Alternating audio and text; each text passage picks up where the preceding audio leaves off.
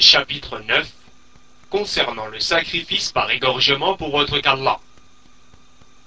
Allah le Très-Haut dit Dit En vérité, ma prière, mes actes de sacrifice, ma vie et ma mort appartiennent à Allah, Seigneur de l'univers. À lui nul associé. Sourate les bestiaux, verset 162. Et il dit Accomplis la prière pour ton Seigneur et sacrifie verset 2 de la sourate L'Abondance. Ali Kalalagri a dit Le prophète sallallahu alayhi wa sallam m'a informé de quatre paroles. Qu'Allah maudisse celui qui égorge une bête pour autre que lui. Qu'Allah maudisse celui qui maudit ses parents. Qu'Allah maudisse celui qui intercède en faveur d'un criminel. Qu'Allah maudisse celui qui change les délimitations de la terre. Rapporté par Muslim dans le livre des sacrifices. D'après Tariq ibn Shihab, le prophète sallallahu alayhi wa sallam a dit Un homme est entré au paradis à cause d'une mouche, et un autre est entré en enfer pour la même raison. Les compagnons demandèrent Comment cela se peut-il, ô prophète d'Allah? Il répondit Deux hommes cheminants rencontrèrent sur leur route un peuple qui avait une idole ce peuple ne permettait à personne de continuer son chemin sans offrir de sacrifice à l'idole. Ils dirent à un des deux hommes, Sacrifie quelque chose. Il répondit, Je ne possède rien que je puisse sacrifier. Ils lui dirent, Sacrifie ne serait-ce qu'une mouche. Il s'exécuta et on lui laissa le passage. Il entra alors en enfer. Ils dirent à son compagnon, Sacrifie quelque chose. Il répondit, Jamais je ne sacrifierai une chose pour autre qu'Allah, D'un coup d'épée, il fut tué et entra au paradis. Rapporté par Ahmed. Les points à retenir. Premier point, l'explication du verset dit En vérité, ma prière, mes actes de sacrifice, ma vie et ma mort appartiennent à Allah, Seigneur de l'univers, à lui nul associé. Deuxième point, l'explication du verset. Accomplis la prière pour ton Seigneur et sacrifie. Troisième point, le prophète sallallahu alayhi wa a commencé par maudire quiconque égorge une bête pour autre qu'Allah. Quatrième point, le prophète sallallahu alayhi wa sallam a maudit quiconque maudit ses parents. Ceci inclut le fait de maudire les parents de quelqu'un qui, par voie de conséquence, maudira les tiens. Cinquième point, le prophète sallallahu alayhi wa sallam a maudit quiconque intercède en faveur d'un criminel, qui est toute personne ayant commis un acte méritant une peine divine, puis qui se réfugie chez qui pourra l'en protéger.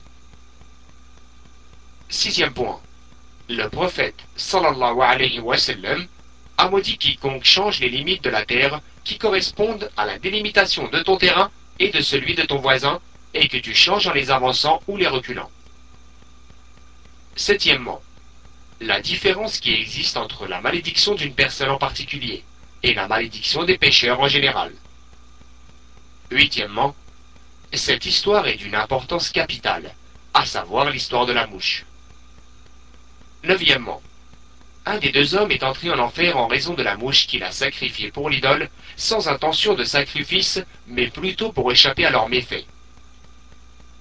Dixièmement, connaître la gravité du polythéisme dans le cœur des croyants, et comment cet homme a préféré supporter la mort sans répondre à leur demande, bien qu'il ne lui ait demandé qu'un acte apparent. Onzièmement, l'homme qui est entré en enfer était musulman, car s'il avait été mécréant, le prophète sallallahu alayhi wa sallam n'aurait pas dit Un homme est entré en enfer à cause d'une mouche. Douzièmement, ce hadith vient appuyer le hadith authentique. Le paradis est plus proche de vous que les lacets de vos chaussures, et il en est de même pour l'enfer. Treizièmement, savoir que l'acte du cœur est la chose la plus importante même pour les adorateurs d'idoles. Commentaire. Sur le titre, concernant le sacrifice par égorgement pour autre qu'Allah. C'est-à-dire la menace concernant cela et concernant le fait qu'il s'agit d'une forme de polythéisme sur le sacrifice par égorgement, c'est le fait de faire couler le sang. Il y a deux choses à savoir à ce sujet qui sont le cœur et la pierre angulaire de ce chapitre. Premièrement, égorger en prononçant un nom quelconque autre que le nom d'Allah. Deuxièmement, égorger en cherchant à se rapprocher de l'être désiré en dehors d'Allah. Il y a donc d'une part la prononciation du nom et d'autre part l'intention. La prononciation du nom lors du sacrifice implique un sens de demande d'aide, car la lettre B dans Bismillah indique une demande d'aide, c'est-à-dire j'égorge en recherchant la bénédiction et l'aide du tout nom d'Allah Pour ce qui est de l'intention, elle touche à la servitude et au dessein. Par conséquent, il y a quatre situations à distinguer. Premièrement, c'est lorsque l'on mentionne le nom d'Allah tout en orientant son attention vers lui seul, Jalla Ceci correspond pleinement au tawhid et à l'adoration d'Allah. Lors du sacrifice, deux choses doivent donc être présentes. D'une part, l'égorgement doit être fait pour Allah par intention et désir de se rapprocher de lui, si c'est dans ce dernier but que le sacrifice est effectué, comme les sacrifices du Eid al-Adha, ou ceux du pèlerinage, ou de l'Aqiqa, et d'autre part, le nom d'Allah doit être mentionné sur la bête sacrifiée. Dès lors, si le nom d'Allah est volontairement omis, la bête sacrifiée n'est pas licite. Il arrive aussi que l'on ne cherche pas à se rapprocher d'Allah ni d'un autre que lui lors du sacrifice, comme lorsque l'on sacrifie une bête pour des invités ou pour sa propre consommation, et cela est permis et toléré. En effet, lors du sacrifice, le nom d'Allah est mentionné, et la bête n'est pas égorgée pour un autre qu'Allah. Dès lors, la menace et l'interdiction ne concernent pas cet acte. Deuxièmement, c'est le fait de mentionner le nom d'Allah lors du sacrifice tout en orientant l'attention vers un autre que lui, comme par exemple le fait de dire au nom d'Allah, Bismillah, puis de faire couler le sang en ayant l'intention de se rapprocher d'une personnalité importante enterrée, qu'elle soit un prophète ou un homme pieux.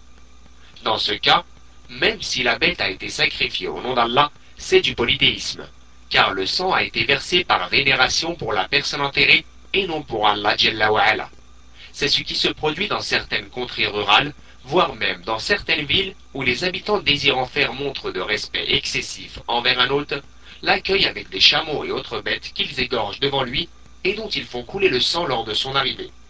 C'est donc un autre qu'Allah, Jalla qui est convoité, même si son nom a été mentionné sur la bête. Les savants ont donc décrété que cette viande est illicite, car le sang a été versé pour un autre qu'Allah, et il n'est donc pas permis d'en manger. Mais il faut dire avant tout qu'il n'est pas permis de vénérer un hôte de cette façon. En effet, c'est pour vénérer Allah seul, Jalla que l'on verse le sang d'une bête, car c'est lui qui mérite d'être adoré et vénéré par ses actes, et c'est lui qui fait couler le sang dans les veines. Troisièmement, c'est le fait de mentionner le nom d'un autre qu'Allah, et de convoiter un autre que lui par le sacrifice, comme le fait de dire, au nom du Messie, puis d'effectuer le geste sacrificateur, en cherchant par là à se rapprocher du Messie. Ceci est une forme de polythéisme, composée d'un polythéisme dans la demande d'aide et d'un polythéisme dans l'adoration. Il en est de même si l'on égorge une bête en mentionnant le nom d'El-Badawi, d'El-Hussein, de Es-Sayyid Zaynab, d'El-Aïdarous, d'El-Marghinani et d'autres personnalités auxquelles certains individus vouent leurs adorations en sacrifiant leur nom et en convoitant ces créatures par le sacrifice, c'est-à-dire qu'au moment du sacrifice, il formule l'intention de verser le sang pour se rapprocher de cet être créé. Le polythéisme ici est donc double, d'une part car c'est une demande d'aide à autre qu'Allah, et d'autre part c'est un acte d'adoration, de la vénération et de l'immolation pour un autre qu'Allah Quatrièmement, c'est le fait de mentionner le nom d'un autre qu'Allah, tout en sacrifiant pour Allah ce qui arrive rarement. Mais il se peut que cela provienne d'une personne qui sacrifierait une bête pour un être vénéré, en mentionnant le nom d'El-Badawi par exemple, tout en cherchant à se rapprocher d'Allah Jalla ce qui se revient en fait à commettre un polythéisme dans la demande d'aide et dans l'adoration. En conclusion, il convient de retenir que le polythéisme issu de l'intention de sacrifier pour un autre qu'Allah est un polythéisme d'adoration. Quant au polythéisme issu de la mention du nom d'un autre qu'Allah sur la bête sacrifiée, est un polythéisme dans la demande d'aide. C'est pourquoi Allah a dit Et ne mangez pas de ce sur quoi le nom d'Allah n'a pas été prononcé, car ce serait assurément une perversité.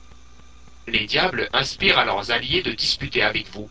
Si vous leur obéissez, vous deviendrez certes des associateurs. Verset 121 de la Sourate Les Bestiaux. C'est-à-dire que si vous leur obéissez dans le polythéisme, alors vous deviendrez certes des associateurs comme eux. Sur le verset, dit En vérité, ma prière, mes actes de sacrifice, ma vie et ma mort appartiennent à Allah, Seigneur de l'univers, à lui nul associé. Ce verset indique que le sacrifice et la prière sont deux actes d'adoration. En effet, le sacrifice a été conféré à Allah, et parmi les actes des créatures, ce sont les actes d'adoration qui reviennent à Allah. Par conséquent, le terme mes actes de sacrifice indique que le sacrifice est une adoration et un droit exclusif d'Allah Sur la partie à Allah Seigneur de l'univers, la préposition à l'aime en arabe, dans l'expression à Allah, l'illah, indique ce qui revient de droit, el Sur la partie à lui nul associé. Ceci est une troisième preuve qu'Allah n'a pas d'associé ni dans la prière ni dans le sacrifice. On ne s'oriente donc pas au moyen de la prière et du sacrifice vers un autre qu'Allah, en plus ou en dehors de lui. Il est donc le seul qui mérite l'adoration et possède le royaume immense. Sur le verset, accomplis la prière pour ton Seigneur et sacrifie. Ce qu'Allah ordonne de faire entre dans le cadre de l'adoration, car cette dernière est définie comme étant un nom englobant tout ce qu'Allah aime et agrée, qu'il s'agisse de paroles ou d'actes, qu'ils soient apparents ou cachés. Or Allah a ordonné d'accomplir la prière. Par conséquent, Allah aime la prière. De même, Allah a ordonné de sacrifier des bêtes, c'est donc un acte aimé et agréé par lui. Il s'agit donc bien d'une adoration pour Allah Jalla wa. Ali, qu'Allah l'agrée, a dit Le prophète sallallahu alayhi wa sallam m'a informé de quatre paroles. Qu'Allah maudisse celui qui égorge une bête pour autre que lui. L'argument se trouve dans la partie du hadith qu'Allah maudisse celui qui égorge une bête pour autre que lui c'est-à-dire par désir de rapprochement et de vénération d'un autre qu'Allah. Quant au terme malédiction, il indique l'exclusion et l'éloignement de la miséricorde d'Allah Dès lors, si c'est Allah qui maudit, c'est qu'il exclut et éloigne de sa miséricorde particulière. En effet, la miséricorde générale englobe le musulman ainsi que le mécréant et toutes les catégories de créatures. En outre, il est connu que lorsque la malédiction est mentionnée à propos d'un péché, elle indique que c'est un péché capital. D'ailleurs, c'est évident concernant le sacrifice, car sacrifier pour un autre qu'Allah est un acte de polythéisme. La personne se rendant coupable mérite donc la malédiction, l'exclusion et l'éloignement de la miséricorde d'Allah D'après Tariq ibn Shihab, le prophète sallallahu alayhi wa sallam a dit un homme est entré au paradis à cause d'une mouche, et un autre est entré en enfer pour la même raison. Ce hadith indique que le désir de se rapprocher d'Allah en sacrifiant l'idole a été la cause de l'entrée en enfer du premier homme. Il apparaît d'ailleurs que cet homme était musulman et qu'il a été jeté en enfer à cause de son acte. Ceci prouve donc que sacrifier pour un autre qu'Allah, est une forme de polythéisme majeur. En effet, le sens apparent de l'expression est entré en enfer, et qu'il a mérité d'entrer en enfer avec ceux qui y demeurent éternellement. Ce hadith est une preuve en faveur du fait que si offrir quelque chose d'insignifiant en sacrifice, en l'occurrence une mouche, cause l'entrée en enfer, alors offrir une chose plus conséquente, plus bénéfique, plus chère et de plus grande valeur aux yeux du sacrificateur est un motif encore plus important d'être jeté en enfer. Sur la partie du hadith, sacrifie quelque chose, c'est-à-dire égorge quelque chose en cherchant à te rapprocher de l'idole. Remarquons ici que le peuple n'a pas contraint les deux hommes à faire l'acte. En effet, le sens apparent de l'expression ce peuple ne permettait à personne de continuer son chemin signifie qu'il ne permettait à personne de dépasser cette limite sans offrir de sacrifice à l'idole. Ceci n'est donc pas une contrainte, car la personne peut dire, dans ce cas, je reviens sur mes pas. Même si une personne argumente en disant qu'il y avait contrainte sous la menace de mort, nous répondons que ce hadith relate le récit d'un peuple qui nous a précédés. Or, la levée de la contrainte, ou la permission de prononcer une parole de mécréance, ou d'accomplissement d'un acte de mécréance malgré un cœur empli de foi sous la contrainte, est une caractéristique exclusivement réservée à la communauté des musulmans.